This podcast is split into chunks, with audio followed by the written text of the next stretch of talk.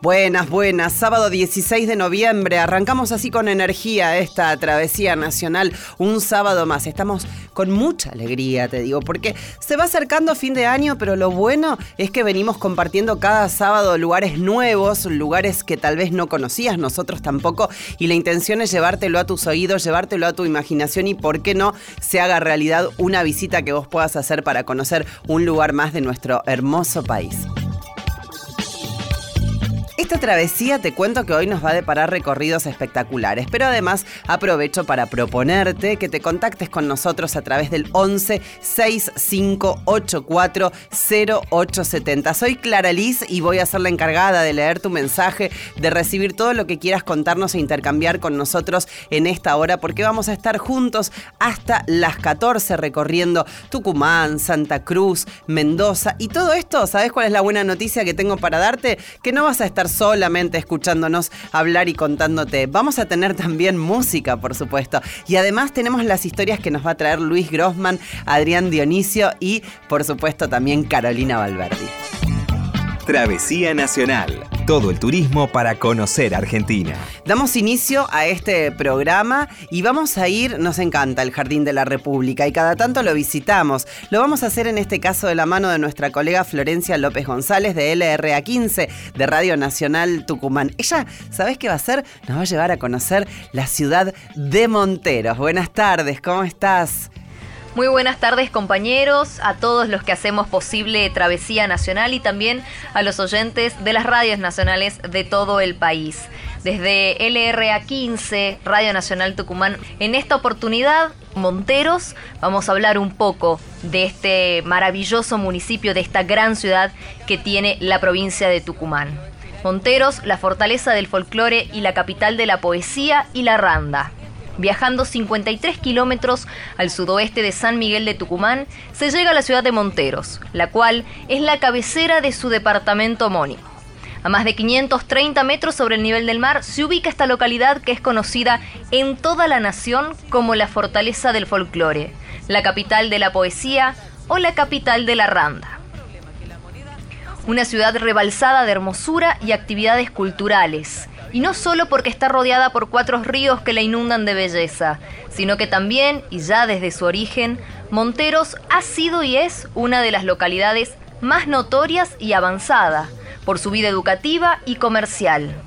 Conocida e invocada siempre que se habla de nuestra música más popular y autóctona, es esta ciudad tucumana y su renombrado festival Monteros de la Patria Fortaleza del Folclore, uno de los espectáculos musicales más grandes de la provincia. El lema de Monteros es Fortaleza del Folclore.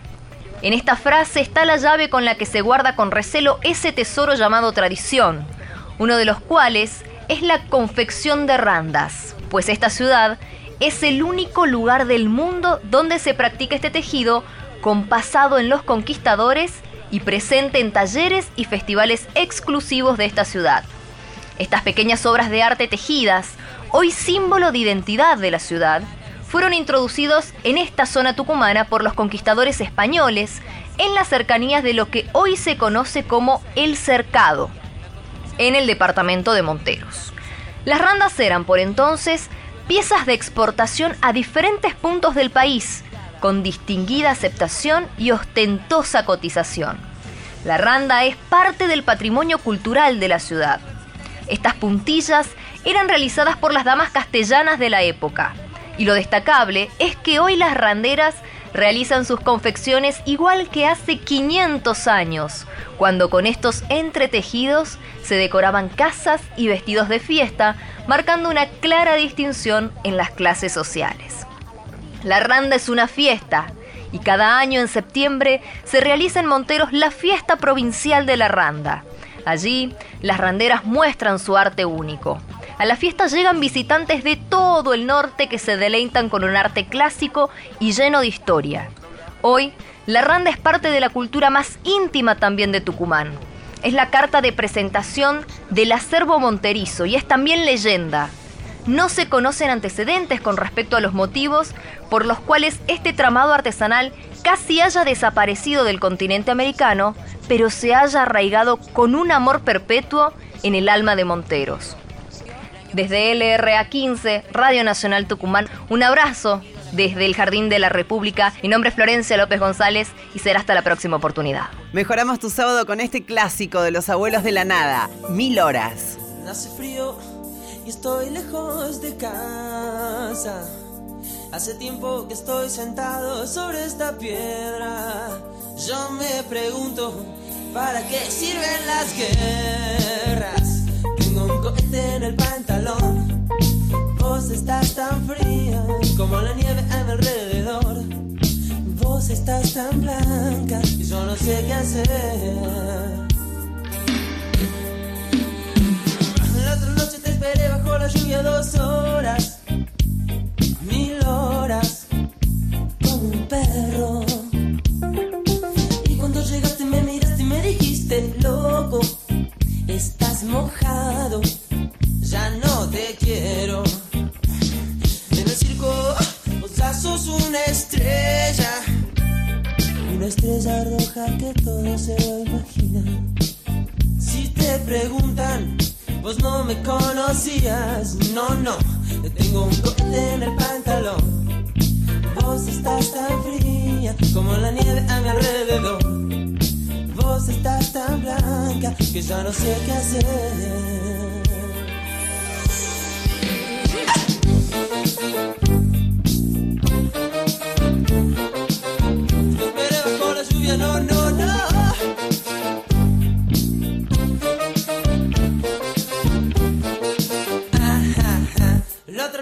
Esperé bajo la lluvia dos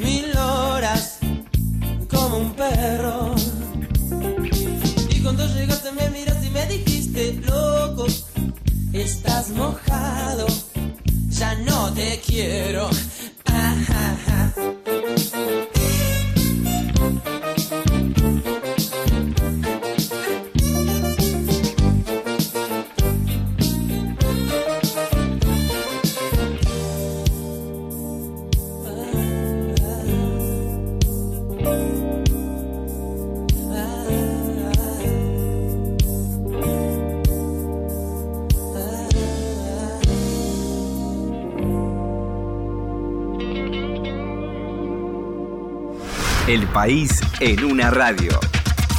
Estás en Travesía Nacional.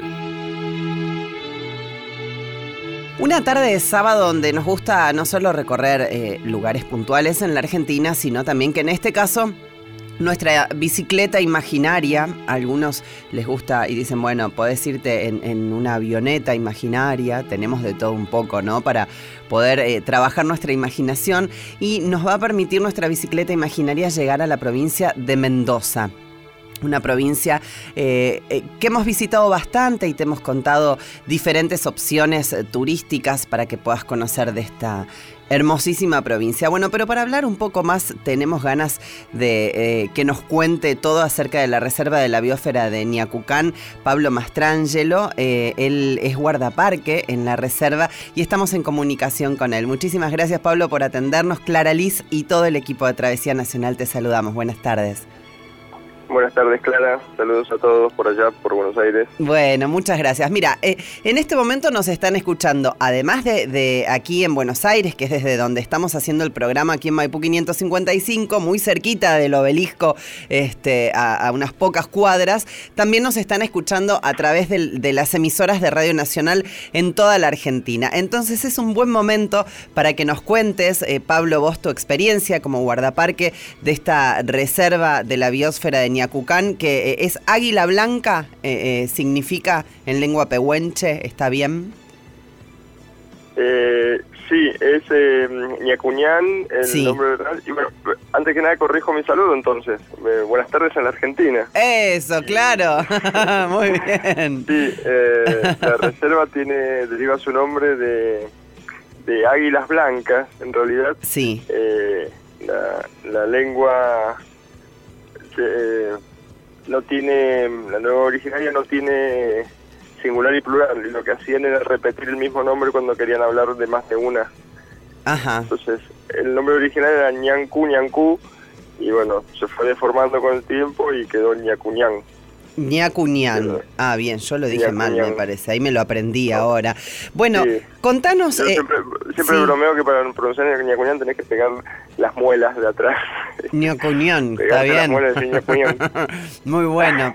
Contanos, Pablo, eh, un poco eh, a quienes no conocemos de qué se trata y, y además por qué la denominación eh, de reserva.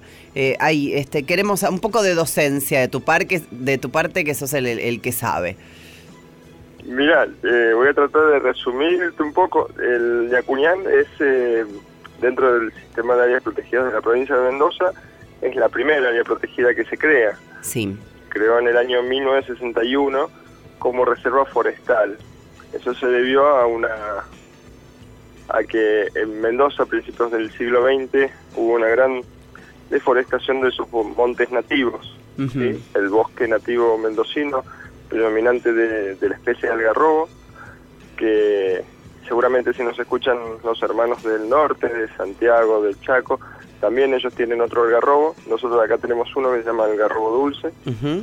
Eh, esta es una madera bueno muy muy rica en calorías, ¿sí? energía. Entonces se desmontó para utilizarla para el desarrollo urbanístico económico de la ciudad de Mendoza. Eh, bueno, a principios de, de la década del 50 ya se de- no- denotando esta este avance terrible ya personas eh, que tenían esa visión ya de conservar, de proteger el ambiente, se dieron cuenta de que si no se hacía algo, no iba a quedar nada absolutamente. Así que, bueno, se, se crea recién en el año 61 la reserva como reserva forestal. Eh, la primera, imagínate que en ese momento no existía en Mendoza la red de áreas protegidas, simplemente, eh, bueno, se inicia en, en- en- ese año recién. Y luego la categoría de biosfera se da en el año 86, mucho más alejado de su creación, cuando eh, Ñacuñán se incorpora a la red mundial de reservas de biosfera. Esto ya es una categoría que te dan las Naciones Unidas.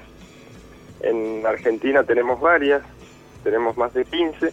Así que Ahí está incorporada en una, eh, ya está reconocida eh, dentro de una red mundial esta reserva. Claro. Que tiene, eh, eh, para ir avanzando un poquito y contarles a nuestros oyentes, ¿cuáles son las especies más destacadas dentro de esta reserva?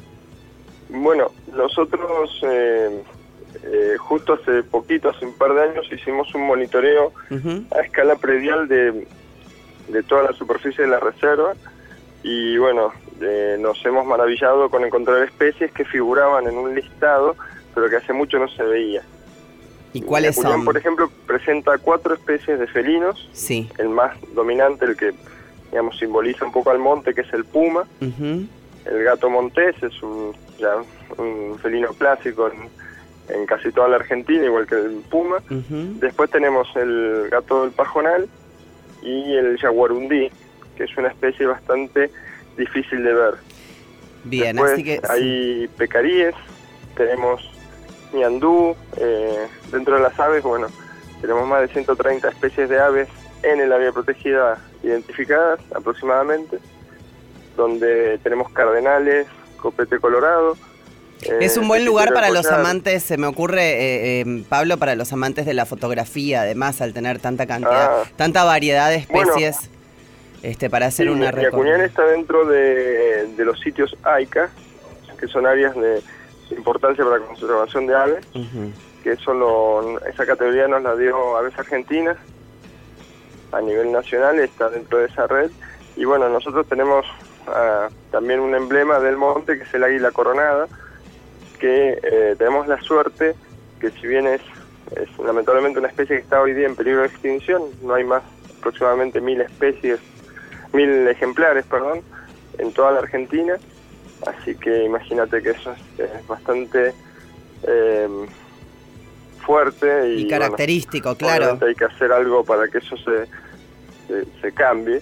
Claro. Y nosotros tenemos la suerte ahí en la Reserva Ñacuñán de tener Que se pueda Eh, sostener. sí, a sí. veces eh, todos los años, a veces año mm, dependiendo de los de las águilas, pero van y, y nidifican en la reserva. O sea, tenemos nidos con, con parejas que tienen su pichón en la reserva y luego, bueno, lo crían ahí en, dentro del área o, o, en, o las zonas aledañas, digamos, a la reserva. Eh, Pablo, yo estaba mirando la ubicación dentro de la provincia de Mendoza de la reserva y, y pensaba, quien, quien esté haciendo turismo, por ejemplo, en San Rafael, puede acercarse a la reserva, o sea, no solo desde la ciudad de Mendoza, sino está ahí como en el medio, entre la ciudad de Mendoza, la ciudad de San Luis, San Rafael.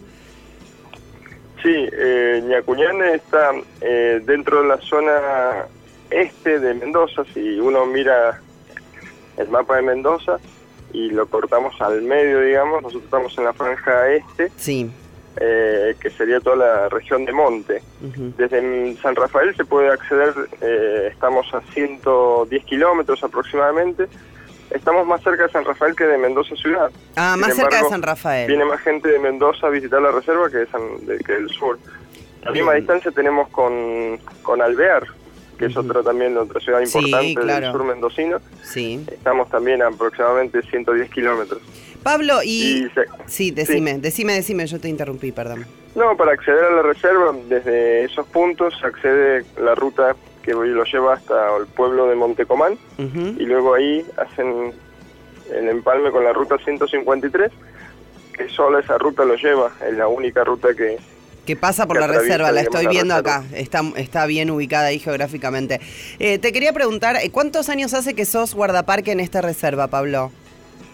Y acá en Ñacuñán estoy asignado desde el año 2014. De 2014. Eh, compartí con nosotros y ya, este, como para ir cerrando y convocando a la gente a que se acerque a conocer esta reserva eh, en Mendoza, ¿alguna anécdota que tengas presente de, de tus recorridas dentro de la reserva? ¿Tenés así alguna anécdota que decís, mirá, me pasó tal cosa? Y tuve un encuentro con un ñandú una Que vez. puede ser de un susto, ¿no? La anécdota, claro.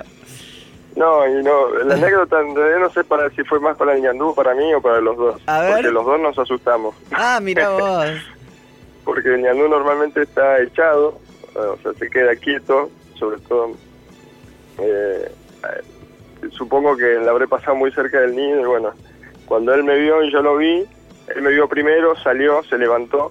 Imagínate que el ñandú llega a medir casi dos metros de alto. Claro, hay una alerta rápidamente. Y claro, de repente que te aparezca algo de dos metros de alto, eh, de por sí yo soy alto, es, es- es, eh, no, no ocurre muy seguido. ¿Y Así cómo que, saliste de la situación?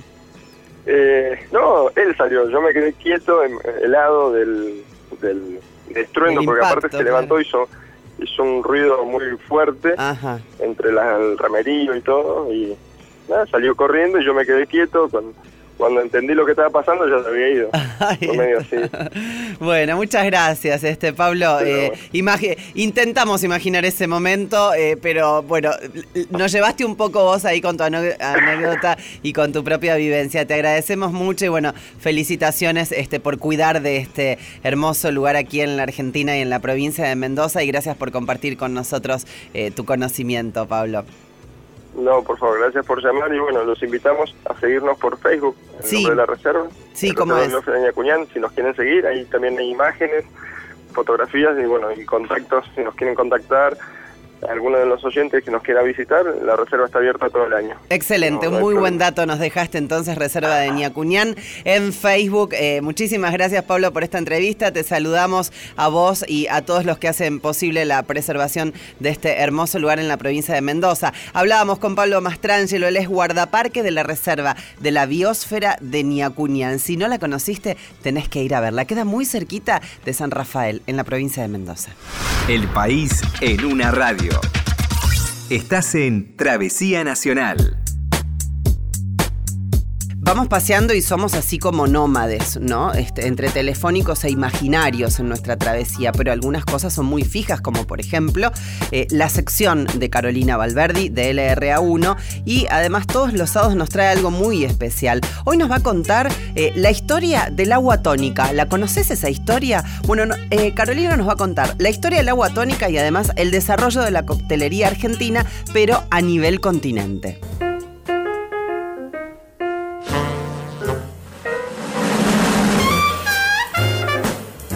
Vamos a hablar de la historia del agua tónica y en general cuál es el papel que juegan los denominados soft drinks a la hora del desarrollo de la coctelería. El agua tónica o simplemente tónica es un refresco carbonatado saborizado con quinina. La quinina es un alcaloide que se extrae de la corteza del árbol de la quina y que tiene propiedades tónicas digestivas, antipiréticas, analgésicas y antimalaria. Por eso a esta bebida se la consideraba en sus inicios como un tónico medicinal para tratar indisposiciones digestivas.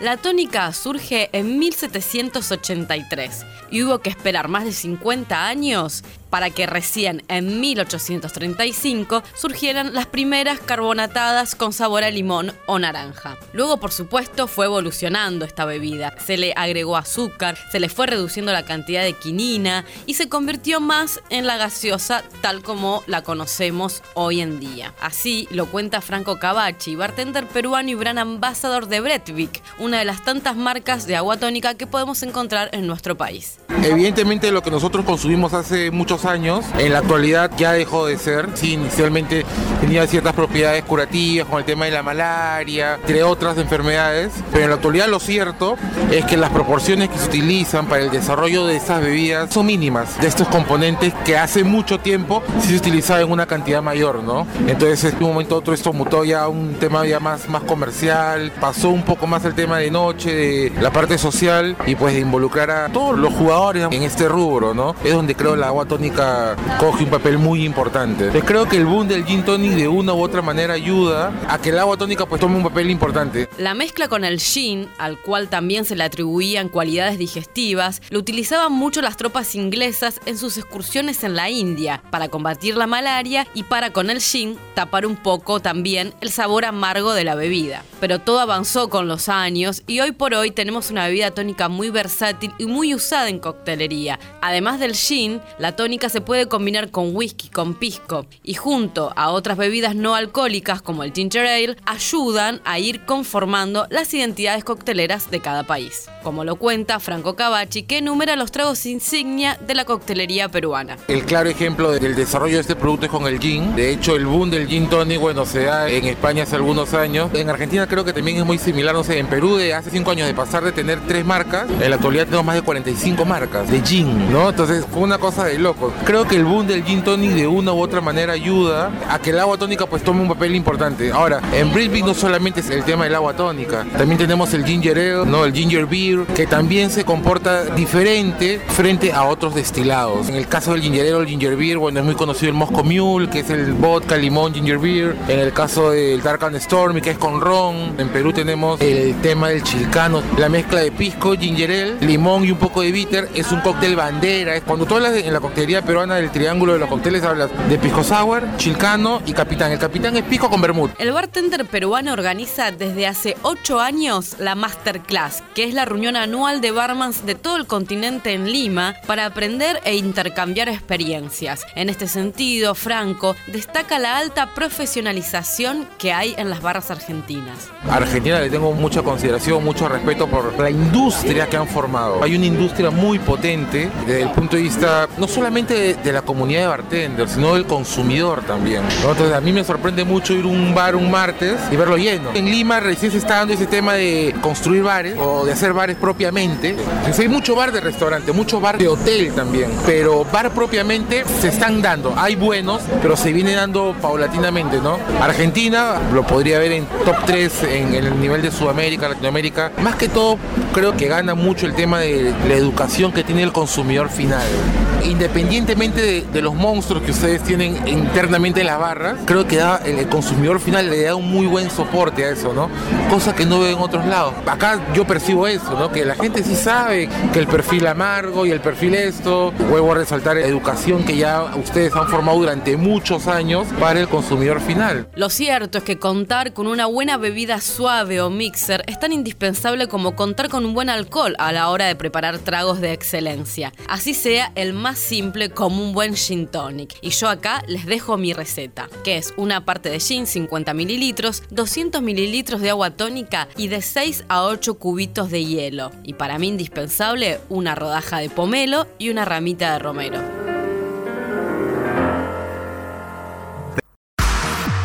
Seguimos en Travesía Nacional por la radio de todos.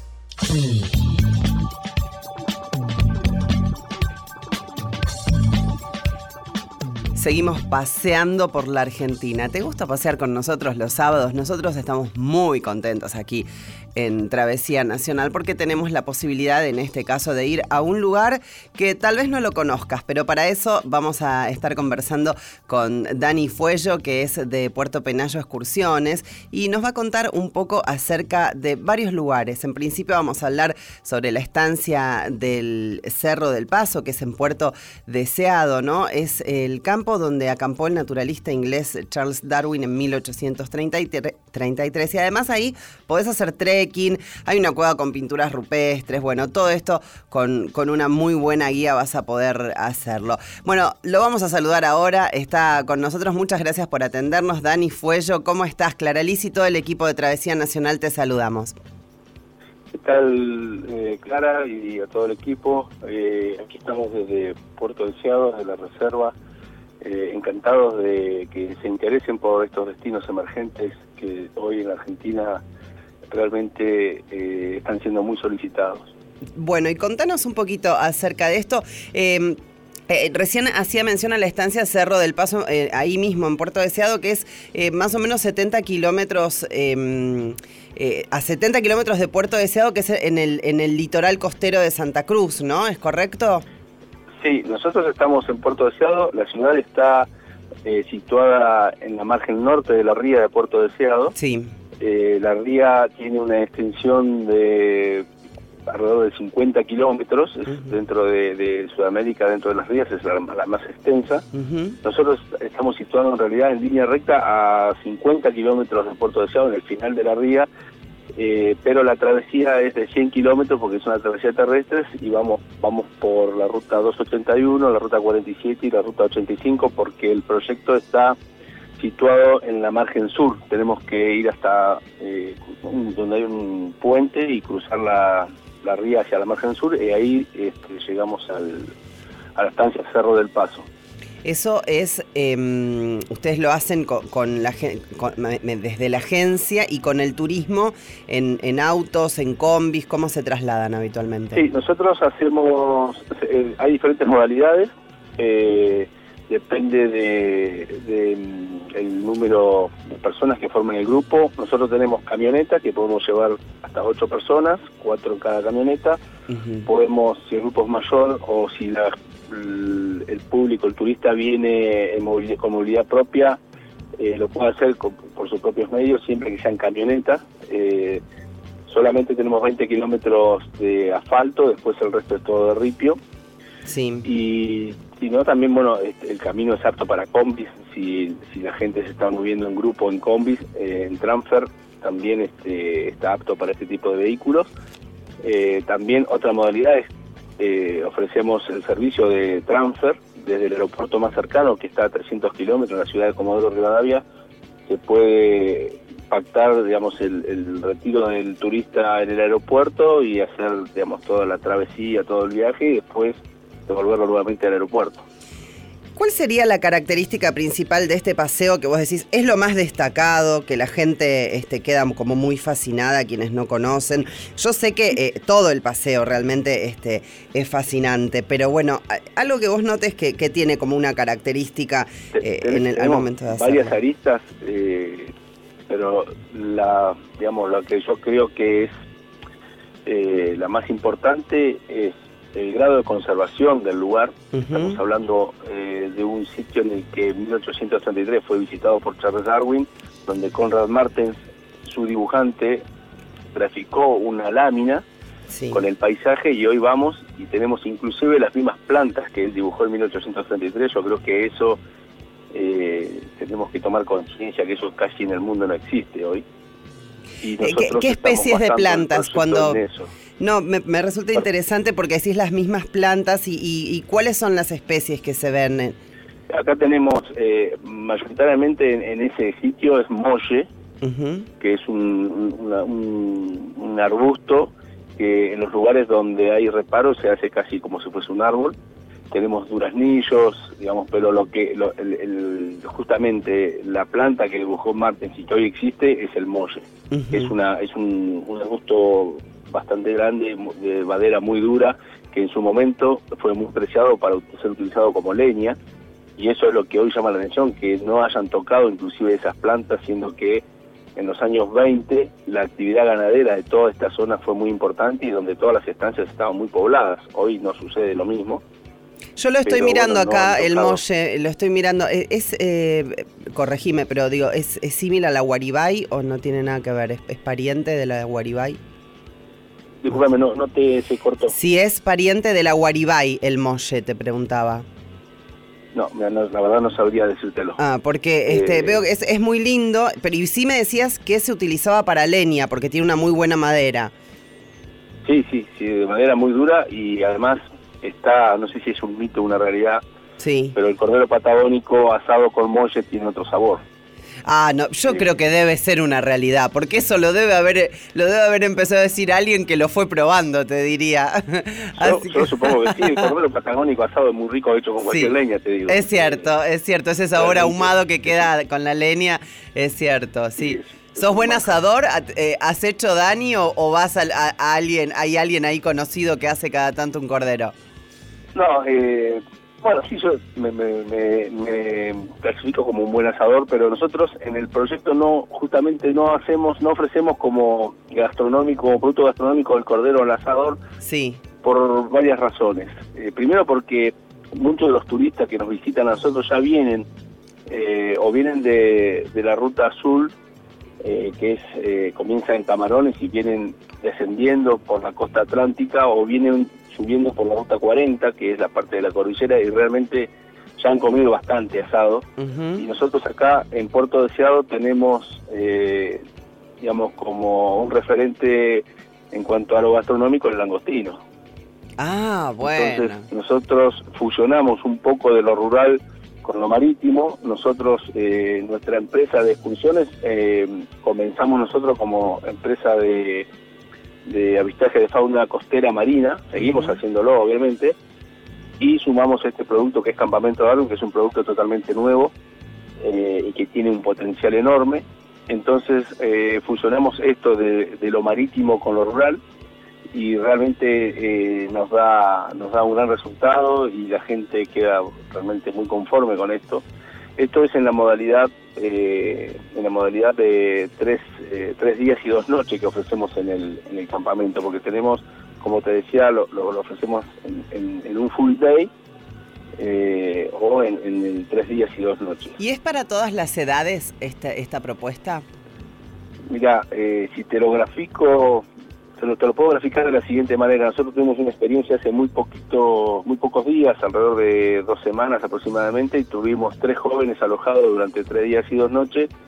Tres jóvenes de 93, 83 y 80 años. Muy bueno, mirá qué Eh, bien. ¿De dónde eran? y- ¿Argentinos? Eh, una persona local Sí. y dos amigas, una de Radatili, que es una ciudad que está muy cerquita de Comodoro Rivadavia, Sí. acá a 300 kilómetros, Sí. y otra de Viedma. Ah, bien, bueno. y Así que, realmente bueno tuvimos pudieron pudieron disfrutar digamos de- del lugar y además de una nevada Eh, a pesar que fue hace poquito poco- pocos días este, nevó bastante durante un día al otro día fue una temperatura espectacular o sea que tuvieron eh, una la- combinación la- completa tuvieron.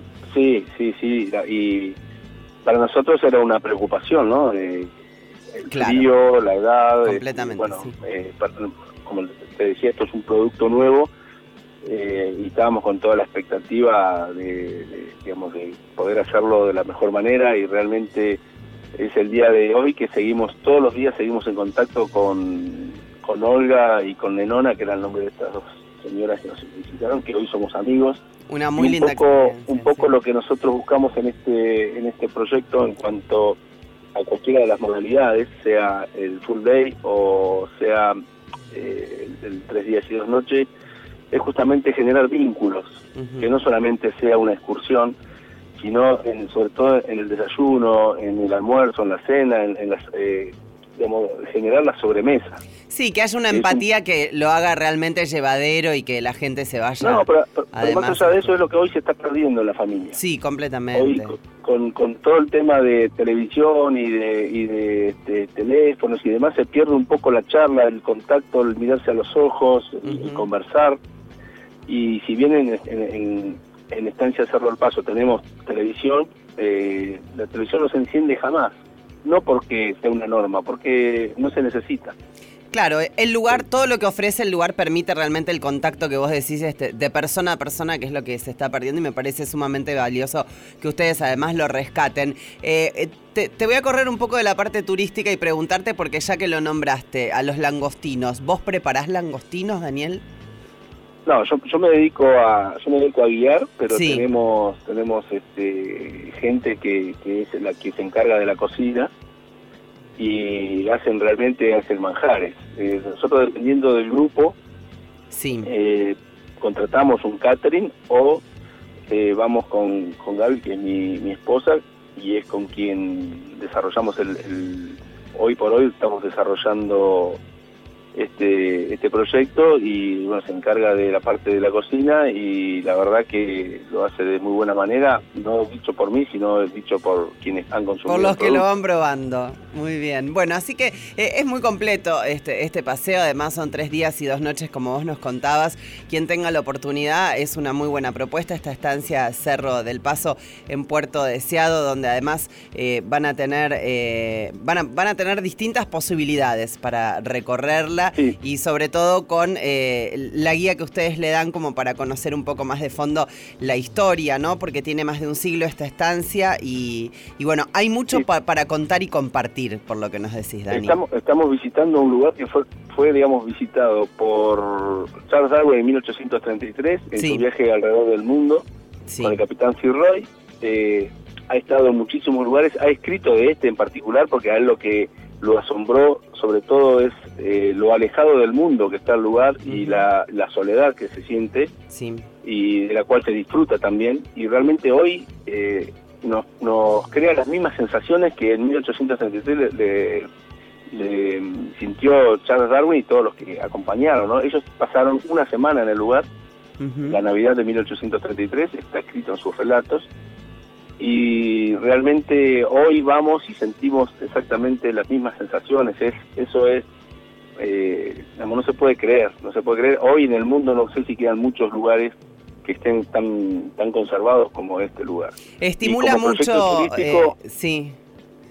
Como proyecto turístico se puede hacer, eh, digamos, se pueden contratar cabalgatas, lo podemos hacer en camioneta, lo podemos hacer en, en trekking, en, en bicicleta. Hemos hecho muchas pruebas pilotos, todas funcionan muy bien, con mucho con mucho potencial en sitios. Hay un paseo que se puede hacer en canoas Ujú. eh, del lugar eh, donde había en los años 20 una un, un antiguo almacén de campo, un boliche que se utilizaba en estas zonas porque en esa época no había caminos, no había vía cómo llegar eh, vía terrestre a la, a la localidad donde había una gran actividad. Entonces todas las estancias de las zonas juntaban la, la cosecha de lana, la llevaban en carreta en travesías que llegaban a durar meses hasta esta estancia, hasta el Cerro del Paso, donde había dos muelles sobre la ría y un barco se encargaba de llevar insumos y traer la lana hacia la ciudad. Bueno, a eso quería, ahí- Daniel, este, porque ya estamos con poco tiempo, pero bueno, la intención es esto que estás diciendo un poco, que eh, se acerquen y puedan vivir esta travesía y escuchar estas hermosas historias que vos tenés para contar, sobre todo eh, trasladarnos, como decías, este, con estos, eh, con esta experiencia a ese momento donde Darwin estuvo allí y escribió al respecto. Así que te agradecemos que hayas compartido con nosotros y nos hayas transmitido un poco de las sensaciones que vibran en cada una de esas visitas del turismo en esos tres días y dos noches que hacen. Muchas gracias por la comunicación, Dani. Bueno, gracias a ustedes una vez más por, por darnos la, la posibilidad de difundir estos destinos que realmente eh, no, no son muy conocidos, pero que tienen gran, una gran belleza y un gran potencial. Es la intención de nuestro programa. Así que esta es este, eh, una llamada de varias que podemos seguir haciendo para convocar, por supuesto, al turismo en nuestro hermoso país que tiene eh, enormes eh, y, y bellísimos lugares eh, que nos pueden dejar mucho. Muchas gracias, Dani. Un abrazo No, para vos y para todos a- a- ahí en, en Puerto Deseado. Bueno, muchas gracias por, por comunicarse. Por favor, hablábamos con Dani Fuello de Puerto Penacho Excursiones y te contábamos todo acerca de la estancia Cerro del Paso en Puerto Deseado, en la provincia de Santa Cruz. Mira, nos vamos ahora a La Docta y esto es gracias al trío cordobés Eruca Sativa de su flamante álbum Seremos Primavera. Escuchamos Caparazón. Cuando sale el sol, ¿dónde va la luna? Me pregunto. Y en sus ojos vi todo el universo hablándome a mí.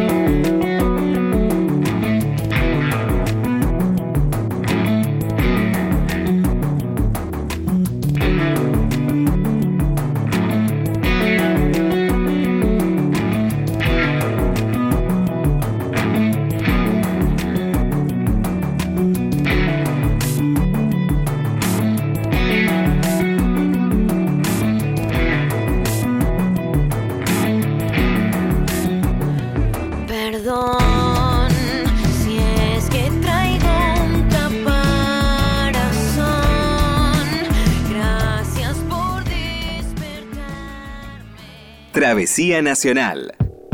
Momento ahora de la sección que vivan las ciudades, que con mucho cariño y dedicación nos trae el arquitecto Luis Grossman. Hoy nos va a hablar sobre el corsario urbano.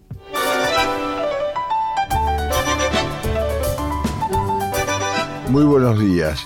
El tema de hoy, que yo titulé Corsarios Urbanos, yo creo que afecta o interesa a casi todas las ciudades del país.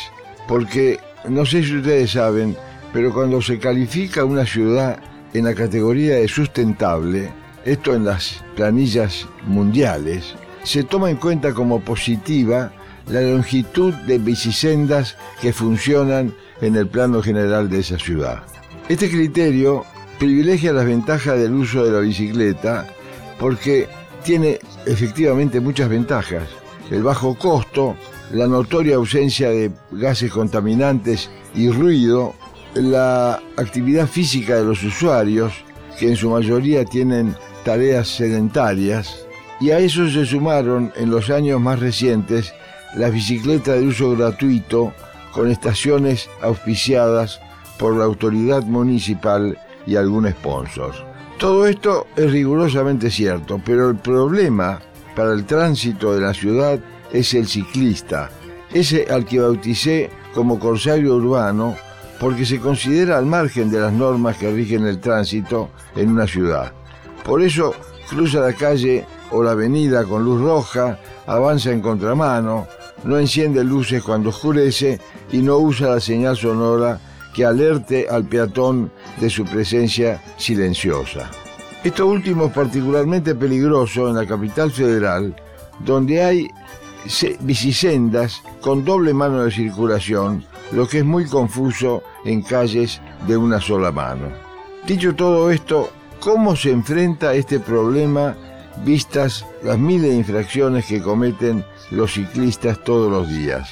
No se lo enfrenta, como si el ciclista fuera parte de una casta privilegiada y es intocable, porque su condición de corsario se completa con el anonimato. Por todo lo dicho y para superar un problema que recién comienza a verse, propongo a los intendentes y jefes de gobierno que para circular en bicicleta por la ciudad deba exhibirse una patente que identifique al vehículo, porque se sabe que un corsario debía tener patente de corso. De ese modo podrán aplicarse las multas y correctivos a que se haga acreedor el ciclista. Y como dicen los abogados en sus escritos, será justicia. Que tengan todos muy buenas tardes y los saludo hasta la próxima. Travesía Nacional. Argentina en la radio de todos.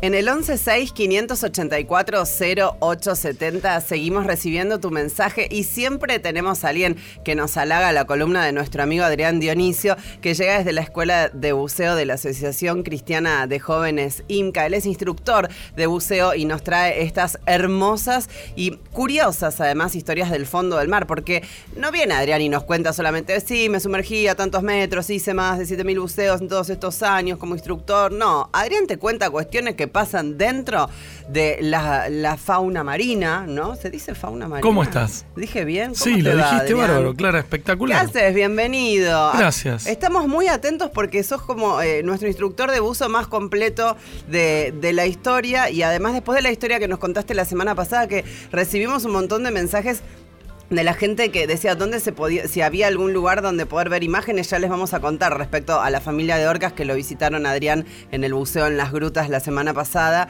Así que cuando haya imágenes se los vamos a Lo, contar para lo que las subimos todos al canal de, que tenemos de buceo de, De la YouTube, escuela. De YouTube de la escuela. sí. De YouTube de la escuela, perfecto. Ahí lo van a poder ver entonces. 1165840870. Ahí nos puedes mandar tu pregunta para Adrián Dionisio, que hoy nos trae una nueva historia del fondo del mar. ¿Y cuál es?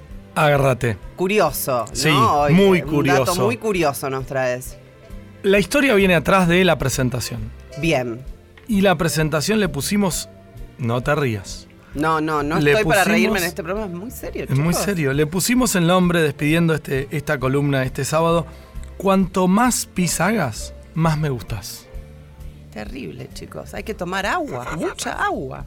¿De qué se tratará y cuál será la especie de hoy? A ver. Hoy vamos a hablar de un museo que también ocurrió Sí. hace dos fines de semana pasados. Hace poquito. Sí, en las grutas es algo común esto, no como las orcas que hemos contado el fin de semana pasado. Vamos a hablar de bogavantes. Ay, a mí me suena como el...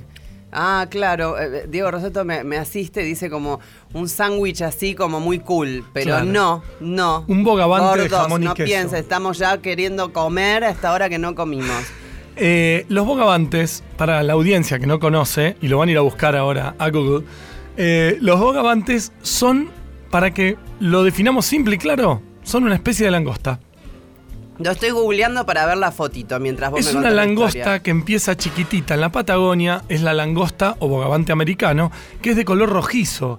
Arranca de unos 3, 4 centímetros de chiquitito, de, de, de repu- de re- de repollito, y después puede llegar en Sudamérica a medir unos 20 centímetros. Puede llegar a ser una langosta hecha y derecha. Pero además es un rojizo que lo estoy viendo acá en la foto, eh, furioso. Furiosísimo. Con lo cual me imagino que se ve mucho. Se lo ve mucho, va en nubes al moverse de chiquititos, va en nubes en las grutas, lo encontramos justamente en un buceo en el Marina Rojamar. Había, en esta época más cálida empieza la reproducción, empieza a salir todos estos gametos, empiezan a salir a nacer, entonces se ve mucha vida marina para fin de año. El tema es que había nubes completas y se ponen como una especie de panal de abejas. Imagínate la imagen de un panal de abejas gigante de un metro, dos metros de largo, cinco metros de largo, con miles de, de- de familiares de estos bogavantes, miles de, de ejemplares, tratando de meterse adentro de este panal mentiroso entre ellos mismos para cubrirse. Porque los depredadores son las gaviotas, son todos los animales que van a comerse estos crustáceos y alimentarse justamente de esta rica carne que ellos tienen. Entonces se van metiendo uno adentro del otro y forman este, este nido, este panal gigante que se mueve en el agua hasta que encuentran un lugar donde alimentarse o dejar sus huevos. Eh, ¿Los humanos también consumen bogavante? La verdad es que en, en la Patagonia hemos visto muy chiquititos, no Ah. los vimos grandes. Ah, Entonces sería... No llega a tener la carnosidad así Tendrías como para que un comerte, claro, un millón para poder hacer algo, una comida Claro. decente. No, dejémoslos nadando tranquilos. Te voy a leer algo, por primera vez vamos a leer algo porque es interesante. Sí, dale. De la vida sexual de los bogavantes. A ver de qué se trata. Eh, Nachio le puso una lluvia dorada inicia el rito de apareamiento. Muy refinado Nacho, muy. Nachio.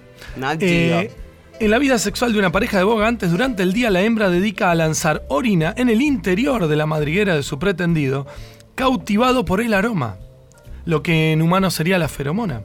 El macho le permite entrar, entonces se pasan varios días entregados a los juegos previos acariciándose con sus antenitas y patas, ¿ok? Hasta que ella decide sacarse, agárrate, la caparazón completa y un saco de espermas que traía de su relación anterior. No puedo creer lo que está. Es una cosa increíble la forma de reproducción. Total. Y además, este, fíjate que el, el- el otro no se, no se enoja, nada. La chica viene así con un residuo y está chocho. Viene con la onda y larga toda la caparazón entera que tenía de antes para quedarse libre y que puedan tener su actividad sexual. Claro, es la entrega, es- es su Exacto. forma de entrega. Exacto. Y de esa manera el macho le baila un tango, porque estamos en Sudamérica, baila claro. un poquito con ella y hace lo que tiene que hacer. Y otra vez ella puede fecundar los gametos que va a tener. Bueno, esto pasó, no este baile, no lo vimos tan detenidamente como el estudio de Nachi y sus biólogos, pero vimos en las grutas en el Mariana Rojamar cómo este grupo de buceadores veían nubes de bogavantes chiquititos que están creciendo, porque acaban de nacer por la época que el mar crece. Cuanto más, y esto viene el problema climático, y vamos a relacionarlo un poquito, porque es muy seria, hasta la parte seria, porque cuanto más cálida el agua, más se dedican a crecer, o sea, a alimentarse estos bogavantes y no a reproducirse. Cuanto más fría el agua, se dedican a reproducirse. Se acercan un poco más, mirá qué interesante. Exacto, entonces si el agua de los mares sube su temperatura, va a tener bogavantes más grandes, pero menos cantidad con Claro, el tiempo. Claro. Si el agua logran venir a la Patagonia, que aún sigue fría, Que tiene y- corrientes frías, exacto, claro. que vienen del polo, vamos a tener buena reproducción y buen número de bogavantes. Y ahora, en esta época específicamente, estamos viendo cómo los pequeños bogavantes están en estas nubes que yo le puse el panal de abejas para Sí. que la audiencia se imagine la situación. Y se acercan a este naufragio que es un pecio o arrecife artificial y se ponen a comer de las alguitas que tienen ahí. Y última nota color, tiene Sí. dos pinzas. Ajá. Una la usa con mucho filo, tipo tijera para cortar y se la Sí. ve lineal. Y otra tiene dientes para triturar el alimento. El punto es que si llega a perder alguna de ellas, sale nuevamente, crece y a veces es capaz de cambiar de piernas. No es como el Diego que juega con la izquierda, no. Cambia de piernas. Entonces puede ser que le crezca la de dientes a la derecha y la tijera a la izquierda. Y juega al revés. Pasa a ser zurdo en lugar de derecho. Muy curiosa esta historia del bogavante. El amor en los tiempos del bogavante, te digo, impresionante la historia, impresionante la forma este, de reproducirse. Adrián, nos enseñás como cada sábado, la verdad que nos vamos chochos. Diego Roseto dice que sí con la cabeza y nos vamos aprendiendo un montonazo de cosas. Muchas gracias. ¿Te quedó algo? No, no, y yo cuando dije juega con, con la izquierda es como Diego Rosato, ¿no? Como digo el Diego. Sí, es como Diego Rosato. Bueno, Bueno. ahí estamos entonces, este, atentos al próximo sábado, porque si esta historia te gustó, prepárate, porque la que trae Adrián el sábado que viene también es imperdible. Adrián Dionisio de la Escuela de Buceo de la Asociación Cristiana de Jóvenes IMCA.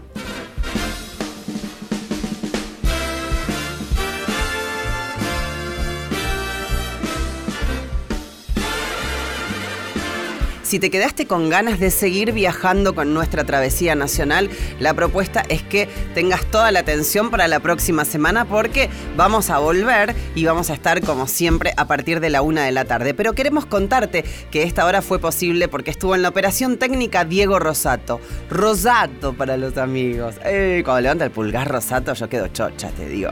En la producción Charlie Suboski.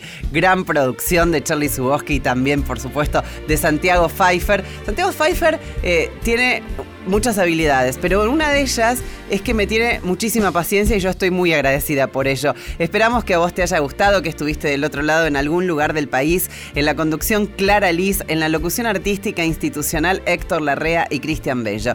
Nos encontramos, nos escuchamos el próximo sábado a partir de las 13. Chao.